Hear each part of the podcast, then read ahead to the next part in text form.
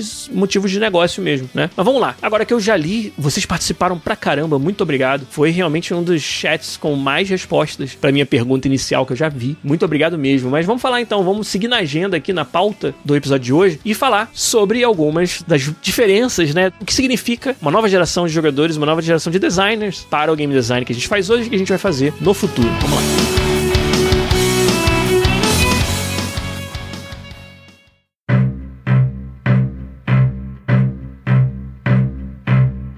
Vocês falaram sobre vários pontos interessantes e importantes dessa discussão. Mas lembra, na semana passada eu comecei a falar, né? Ah, tem a nova geração de consoles, mas não é só os consoles que são novos. As pessoas também estão sempre se renovando. Novas gerações de desenvolvedores, de designers estão entrando na indústria o tempo todo, estão se formando. Novas gerações de jogadores estão entrando no mercado e estão consumindo nossos jogos e estão influenciando de uma forma muito profunda o que a gente faz. E talvez seja uma crise de idade, mas eu sempre tive um medo de ficar para trás. Eu sempre tive esse receio. Eu sempre fui alguém que a profissão de desenvolvedor de jogos te leva a estar tá sempre na crista da onda de tecnologias, conhecendo os novos jogos, sabendo o que tá rolando de novidade na indústria. E eu tinha muito medo assim, eu não sabia como que ia funcionar. Conforme eu fosse ficando mais velho, se eu ia conseguir acompanhar, se eu ia ter o tempo, né, ter a mesma dedicação e o mesmo, sei lá, a gente nunca envelheceu antes, né? Então a gente não sabe se a gente vai continuar com a mesma sagacidade para acompanhar tudo que acontece na, na indústria. E eu tinha essa dúvida. Hoje eu vejo que é uma coisa assim, meio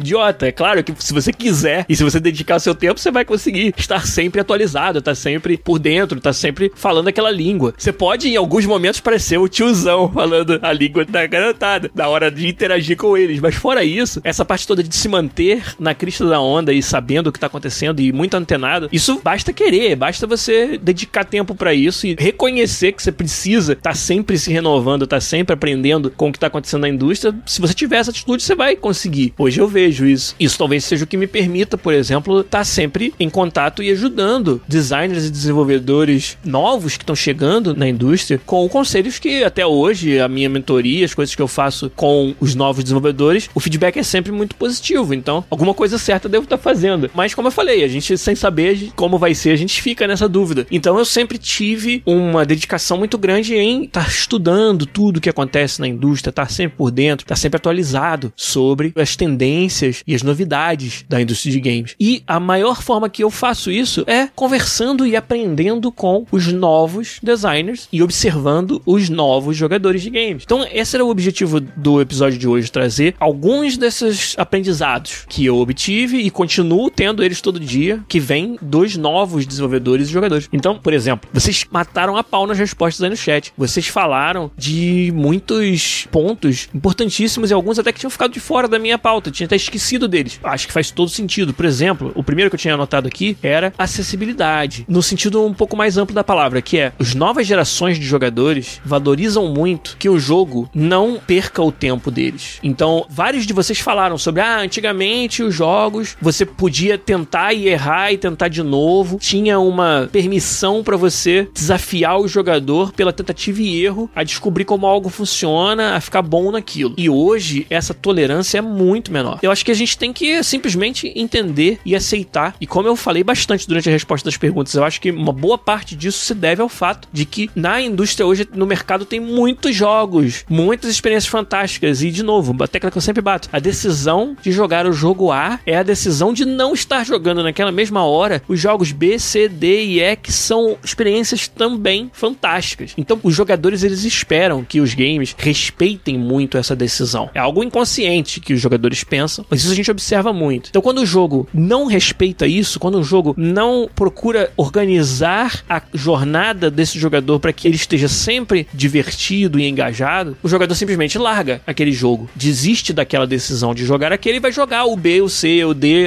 uma outra experiência fantástica vai estar aguardando por ele ali do lado. Por isso, uma das características dessa nova geração de jogadores que mais influencia o design é acessibilidade, curva de aprendizado e capturar a atenção e a vontade do jogador de permanecer no seu jogo nos primeiros minutos. E isso gera decisões de design muito particulares. Por exemplo, jogos, isso é muito comum nos jogos de fantasia de poder, né? Power Fantasy. Jogos onde o legal é você ir de um personagem que é fraquíssimo para um personagem que é onipotente no mundo do jogo. Vários jogos têm uma premissa de te levar nessa jornada. Agora, uma coisa que esses jogos fazem com muita frequência é que você você comece o jogo num estado que já é um estado de muito poder, só que é temporariamente só. Isso é o jogo atendendo à vontade dos jogadores atuais, tem de maneiro no começo. Por que, que eu vou jogar esse jogo durante as 40 horas que ele me exige? Você tem que mostrar isso na primeira hora. Então, um jogo que é uma progressão muito grande de poder, se você começasse como o Zé Mané, que não tem poder de nada no jogo e só apanha, e essa fosse a sua experiência inicial, até você chegar no ponto onde você tá poderoso e entende do que o jogo é feito e por que que é gostoso ser esse personagem poderoso no jogo, você já perdeu aí uma galera que não vai dar chance pro jogo se provar na décima hora. Então essa é uma decisão de design muito consciente, que vários desses jogos fazem, ou talvez todos. Se você olhar aí os jogos que tem esse tipo de progressão, você vai ver. Eles sempre te dão um tempinho no início para você experimentar o que é ser poderoso pra cacete. E aí depois ele tira tudo isso de você, ou ele volta na história, ou ele acontece algo calamitoso que te quebra todo e você perde todos os poderes. Mas observem isso como uma decisão de design muito específica, muito proposital, que é em virtude dessa busca pela acessibilidade do jogo, pela curva de aprendizado, onde você rapidamente entende a que o jogo veio, né? É algo que é muito interessante. O cabelo Spirit Wave, o cabelinho, acabou de colocar ali um comentário que eu sabia que ele ia chegar, que é, tá, agora ao contrário disso tudo que você falou, como você explica, por exemplo, jogos do gênero Souls, Sekiro, Dark Souls, considerados jogos da década, década e cuja principal característica é não dar a mínima para tudo isso que eu acabei de falar, né? Como que a gente explica isso? E aí a explicação ela é de que existem perfis diferentes de jogadores e nichos para cada uma das experiências que você quer fazer. No caso dos jogos Souls, é algo consciente que eles fazem de propósito, né? Levantam a bandeira do jogo entre aspas difícil, que não é exatamente o fato de ser difícil, mas sim de não se preocupar com essas questões mais finas de ajuda, de acessibilidade ao jogador. Os jogos de série são jogos justos, em que você, quando erra e é punido, sabe que foi punido porque errou. São jogos feitos para recompensar de forma exata, de forma precisa, a sua habilidade. Nem mais, nem menos. E muitos outros jogos, para não alienar os jogadores, recompensam de uma forma mais generosa, mesmo quando a sua habilidade não tá no ponto. Mas então, para não me estender muito na questão do Souls, mas que eu acho que é um ponto super válido. O que o pessoal da From Software acabou agarrando foi uma oportunidade de, por ser diferente do resto da indústria, se destacar absurdamente. Ser o, vamos dizer, o ponto comum de todos os perfis de jogadores que estavam de saco cheio dos jogos segurarem na mão deles. E virou quase que assim um, um baluarte, né? Um, o ídolo dessas pessoas é a série Souls, que aí sim tá aí uma série que faz os jogos como jogos deveriam ser. A gente tem muito essa tendência de querer dizer o que jogos precisam ser e que eles sejam aquilo que a gente gosta. Não tem nada de errado concordo com você ter a sua opinião individual sobre isso, mas não vamos nós vir aqui e querer rotular a indústria de que só pode fazer jogo do jeito X ou do jeito Y. Mas eles, cara, foi muito sagaz isso que a From Software fez de criar uma série que atende exatamente a esse anseio de muitos jogadores. Muitos jogadores têm essa ideia de que os jogos bons eram jogos quando você não segurava na mão do jogador. E isso é exatamente o motivo pelo que eles fizeram esse sucesso. E tem nada de errado com isso. Agora, eu acredito que os jogos da série Souls os desenvolvedores deles, têm essa autoconsciência de que, ao fazer isso, vão estar alienando uma parte do mercado. Vão estar alienando uma galera que não tem essa paciência, que não acha que vale a pena gastar o tempo que você precisa gastar para ficar bom e para acertar por tentativa e erro nesses jogos. Você vai alienar uma galera. Isso aí é fato. Não tem como a gente discutir que tem muita gente que não joga os jogos da série Souls por N motivos, e alguns dos motivos é achar exatamente isso, que não são acessíveis o suficiente. Agora, é uma decisão consciente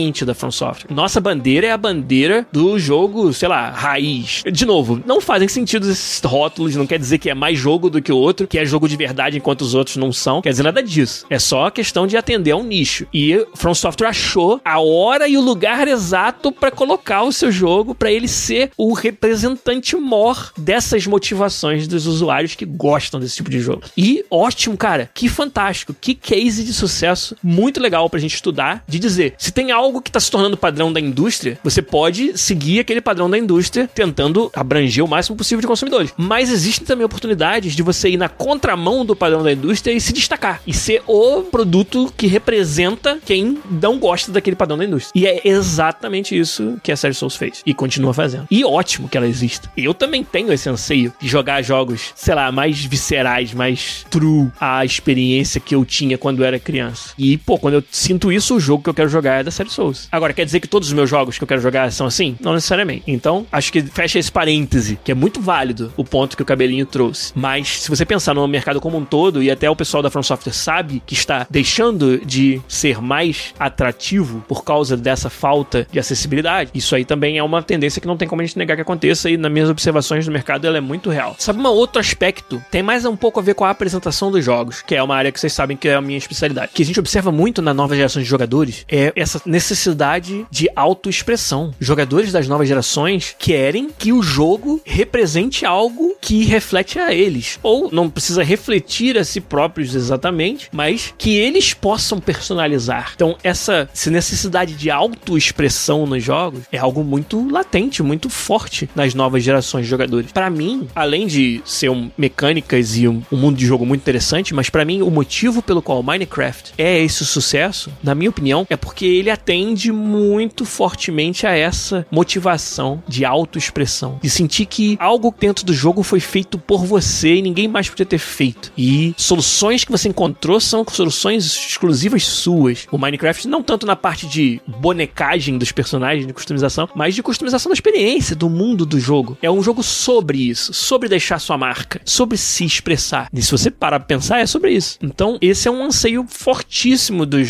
jogadores da nova geração. A necessidade necessidade de se expressar, de colocar sua marca no jogo. Isso se reflete até na forma que as comunidades de jogos interagem com os desenvolvedores. Hoje, comunidades de games exigindo mudanças no jogo, cobrando demais dos desenvolvedores de melhorias e consertos e balanceamento, é algo que não era comum. Primeiro que você não tinha os meios de chegar nessas pessoas, mas também eu acho que gerações anteriores tinham muito mais essa ideia de que você aceita o jogo pelo que ele é e se ele não te agrada, paciência. E agora não. As novas gerações, elas exigem que os jogos sejam sejam do jeito que elas querem que sejam. Parece um, uma coisa pejorativa, parece que eu tô falando mal disso, mas não é. Pelo contrário, acho que é valoroso pra caramba, valiosíssimo pra caramba os designers terem os jogadores como uma fonte de input importante, como feedback, cara. A gente não faz jogos pra gente, a gente faz jogos pra eles, pros jogadores, pra vocês, sabe? Então isso é ótimo que exista. Existem formas de você fazer isso sem precisar ofender alguém, né? Como tudo na vida tem maneiras e maneiras de você se fazer ouvir. Não precisa entrar nesse mérito. Mas o fato fato de você ter uma comunidade que é, ela gosta tanto do jogo, que ela tá engajada em tentar fazer o jogo melhor através da sua interação nas comunidades, isso é outra característica fortíssima. E eu acho que tem a ver com essa coisa de autoexpressão e de enxergar o jogo como algo que é meu enquanto jogador, né? Algo que tem a minha mão ali. Então, isso é uma característica também muito presente nas novas gerações de jogadores. O Garu falou que será que essa vontade de se expressar não existiu desde sempre e tá se manifestando mais frequentemente agora que os jogos conseguem oferecer. E aí ele dá um exemplo de mods, por exemplo, de jogos como Doom, né, shooters antigos, onde muita gente se expressava. Eu acho, Garu, que tem uma diferença fundamental que é o quão amplo isso está e o estado mental do jogador ser um que já assume que o jogo vai ser dessa maneira. Assume que o jogo é feito para ele, jogador, e tem que ter oportunidades que ele, jogador, influencie. Quando você falava de mods antigamente, era um seleto grupo de pessoas que se dava a um trabalho que era grande de estudar como modificar os seus jogos, motivados provavelmente pelo mesmo sentido de autoexpressão. Mas eu acho que foi uma bola de neve. Os jogos começarem a oferecer essas oportunidades, começou a criar uma expectativa nos jogadores de que ia ser assim sempre, o que não é uma expectativa que não estava lá na época dos jogos antigos, mas que agora está. Então, acho que acabou se criando essa bola de neve onde agora a maioria dos jogadores não conhece os jogos de antes de quando a autoexpressão era algo default que tem no jogo de fábrica. Em todos os jogos você espera que tem. Essa que eu acho que é a diferença. E por isso que eu acho que é algo que vale a pena você destacar. E eu enxergo isso no pensamento do designer. Dentro dos times que desenvolvem os nossos jogos, dentro do time do FIFA, esse é um concern, né? Essa é uma preocupação, um requisito presente em tudo. Sabe quando você vai começar um projeto e aí você faz a lista de, sei lá, da visão do projeto, né? Das coisas que o projeto vai fazer. A autoexpressão é uma coisa muito comum no mais alto nível do conceito de maioria dos jogos. Ali, pau a pau com o jogo tem que ter progressão, eu tenho que sentir que tô crescendo, o jogo tem que ter socialização, oportunidades para eu interagir com outros jogadores, tem que ter autoexpressão. Virou um requisito fundamental de vários jogos. E isso eu observei acontecer de um tempo para cá, que eu acho que é originado nas motivações diferenciadas que as novas gerações de jogadores têm, e uma expectativa de que isso esteja no jogo que antes não necessariamente estava lá, essa expectativa. Ó, uma outra característica que, de novo, tô puxando sardinha pro lado da presentation, da apresentação da parte de conteúdo do jogo, porque é a parte onde eu sou especialista, né? E uma outra característica que eu vejo muito forte é os jogadores esperam do contexto do seu jogo mais especificidade. O que, que é isso? Os jogadores esperam detalhes, esperam que o jogo, quando conte uma história, seja profundo, seja amplo, tenha material em torno. Os jogadores dificilmente você vai conseguir num jogo AAA com uma história forte hoje em dia se dar ao luxo de criar uma exploradora de catacumbas com features, aspectos físicos avantajados. E isso ser a totalidade do seu personagem que se apresentou e vai, irmão, vai jogar. Dificilmente você vai conseguir fazer um jogo desse tamanho hoje com essa premissa somente. Os jogadores esperam especificidade, esperam detalhe, profundidade. Esse personagem agora tem que ter uma história de fundo, tem que ter uma personalidade, motivações e coisas muito específicas tem que acontecer com esse personagem para você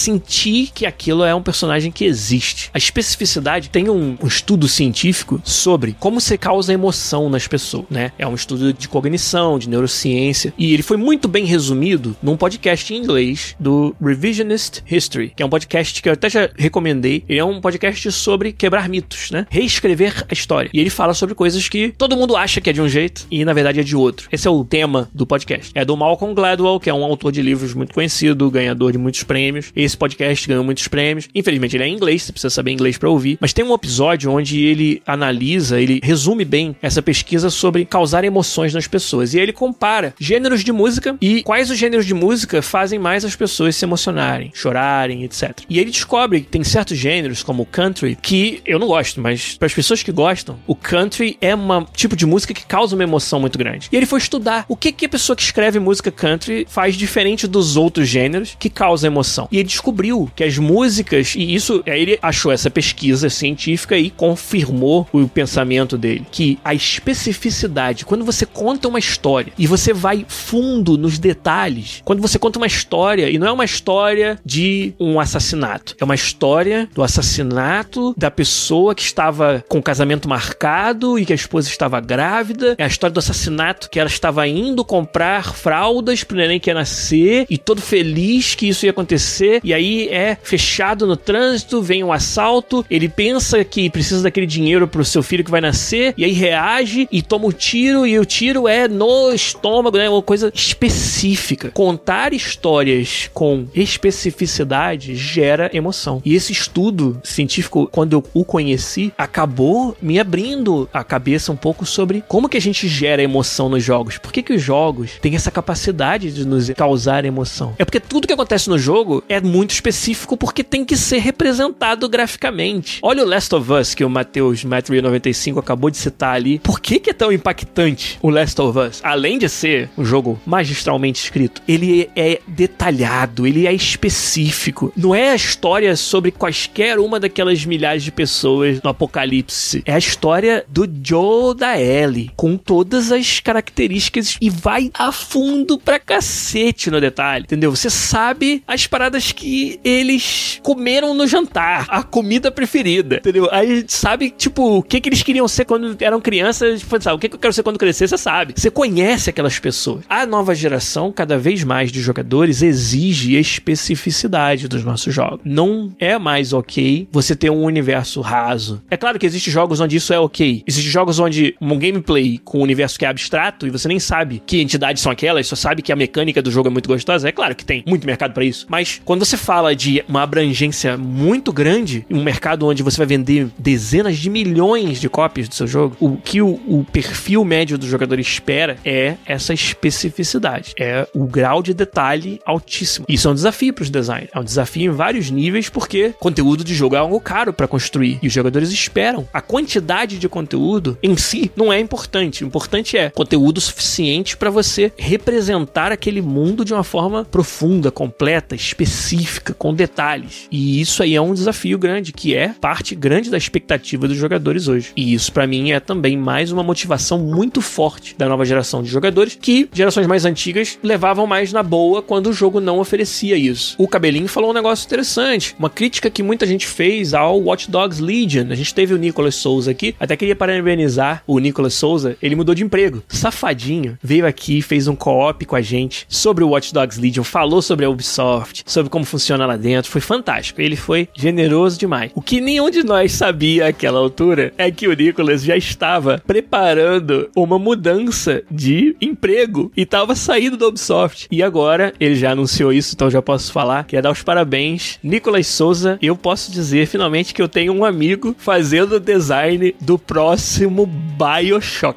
O Nicolas foi trabalhar na Cloud Chamber lá em Montreal como designer do novo BioShock.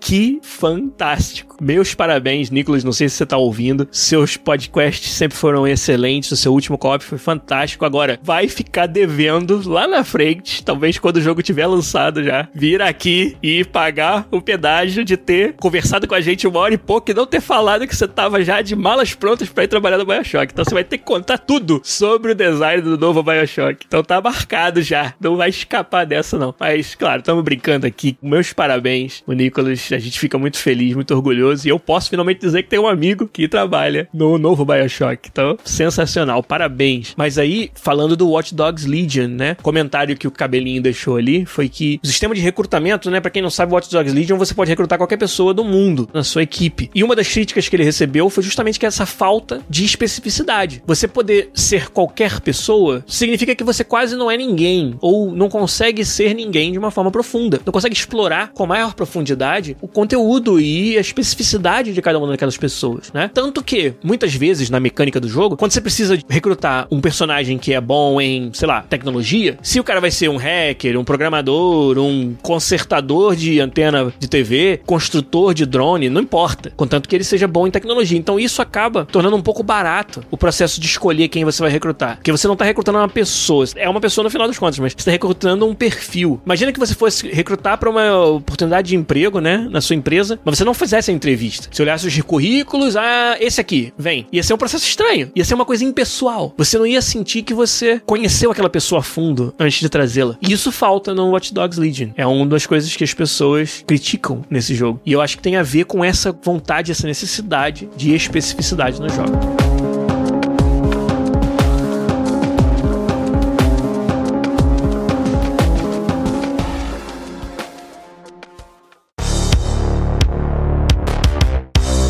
Então, com tudo isso que a gente falou, acho que uma das conclusões que a gente pode tirar e já deixar aí um tease para um outro episódio para explorar uma outra parte da pauta que nem deu tempo de falar aqui ainda, mas que eu acho igualmente importante é o que foi falado hoje. Mas uma conclusão que a gente pode tirar, eu acho que para mim, pelo menos, é esse clichê do constante aprendizado é muito real. Essa frase bonita que a gente fala, que você tá sempre aprendendo, tá sempre se desenvolvendo, tá sempre usando as novas gerações como fonte, né, de aprendizado. Isso é um clichêzão, mas é também verdadão, sabe? É algo muito real. E eu sinto muito essa essa necessidade de estudar as motivações dos novos jogadores e dos novos designers também, que a gente nem entrou muito nelas, vai ficar, como eu falei, para uma próxima continuação desse assunto, mas isso é uma necessidade, cara. Quando a gente desenvolve produtos de entretenimento, como eu falei, que a sua ideia é que chegue em dezenas, às vezes centenas de milhões de pessoas. Sabe o que é isso? É muita gente. E com certeza uma boa parte dessa audiência vai ser de uma faixa etária diferente da sua. Muitas vezes você chegou num nível de senioridade que você está influenciando jogos desse tamanho, você provavelmente tem muito mais mais estrada, muito mais idade do que os próprios consumidores do seu jogo. Então você provavelmente não é mais representativo necessariamente dessa audiência. Mas não importa. O trabalho do game designer é exatamente esse: fazer os jogos não para si, mas para o mundo, para aquilo que o mundo tiver como motivação e como busca dentro dos jogos a cada momento. E isso muda o tempo todo. Evolui, tendências entram e vão, mas também expectativas de coisas que você antes não era obrigatório ter no jogo e agora é, evoluem, acontecem o tempo todo. Então, a grande conclusão que a gente que a gente deve tirar desse episódio é que a gente tem que estar tá sempre se reciclando nesse sentido. E tem um monte de palavras clichês aí nesse discurso, mas não torna o discurso menos verdade. E eu sinto isso muito, muito fortemente. Tô numa equipe, num time, num projeto que precisa disso para viver. Pra gente continuar vendendo FIFA, a gente tem que estar tá antenado às motivações dos novos jogadores. Com o desafio muito maior de não alienar os jogadores que a gente já tem. E esse desafio gigante aí de fazer um jogo que abrange tudo isso e agrada a todos esses tipos de pessoas é o que que me faz acordar todo dia empolgadaço para continuar fazendo o que eu faço. E que devia ser o norte para muitos de nós que estão nessa indústria. Eu nunca vai ser chato fazer jogos, porque eu sempre vou estar tá fazendo jogos diferentes para pessoas diferentes, com motivações diferentes. Diferentes das minhas e diferentes das que eram ano passado. E isso é muito empolgante, isso aí é o que faz a gente querer continuar na jornada, cara. Continuar fazendo games para todas essas pessoas e outras pessoas que a gente nem sabe o que pensam ainda no futuro. Isso aí que me empolga hoje a continuar, cara. E cada vez mais, como eu falei, a aprender e me desenvolver e aprender com vocês aí, aprender com os nossos jogadores, aprender com os novos desenvolvedores que estão entrando também. E na próxima oportunidade que a gente falar sobre esse assunto, eu vou aí sim falar sobre mais uma vertente, mais uma tendência, mais uma motivação ou um conjunto de motivações muito fortes que não existiam nas gerações anteriores de jogadores, mas que agora são muito presentes. Preocupações que os jogos não imaginavam que precisavam ter na década de 80, de 90, dos anos 2000. 2000 e hoje em 2020 tem que estar tá muito ligado nisso, ao ponto de mudar como os designers pensam e, é claro, como eles fazem os jogos e os jogos resultantes disso. Então, para ouvir sobre tudo isso, vocês vão ter que esperar o próximo podcast, infelizmente, mas pode ter certeza que tem muita coisa para destrinchar desse assunto ainda. Mas por hoje, a gente vai ficando por aqui. Muito obrigado a vocês todos que fizeram de novo um dos chats mais movimentados, maior número de respostas à minha pergunta lá no começo. Então, obrigado mais uma vez você que perdeu, que ouve só a versão podcast do podcast. É aqui no Twitch que você resolve isso, meu querido, minha querida. Então, vamos nós, twitch.tv barra podcastbr, fazendo episódios live com vocês todo domingo. Terça-feira sai no podcast aí. Tem até gente no chat do Twitch tentando adivinhar esse assunto do próximo episódio. Então, vou deixar no ar pra vocês. Mas semana que vem a gente volta com mais um podcast. Por hoje a gente fica por aqui. Um abraço e tchau!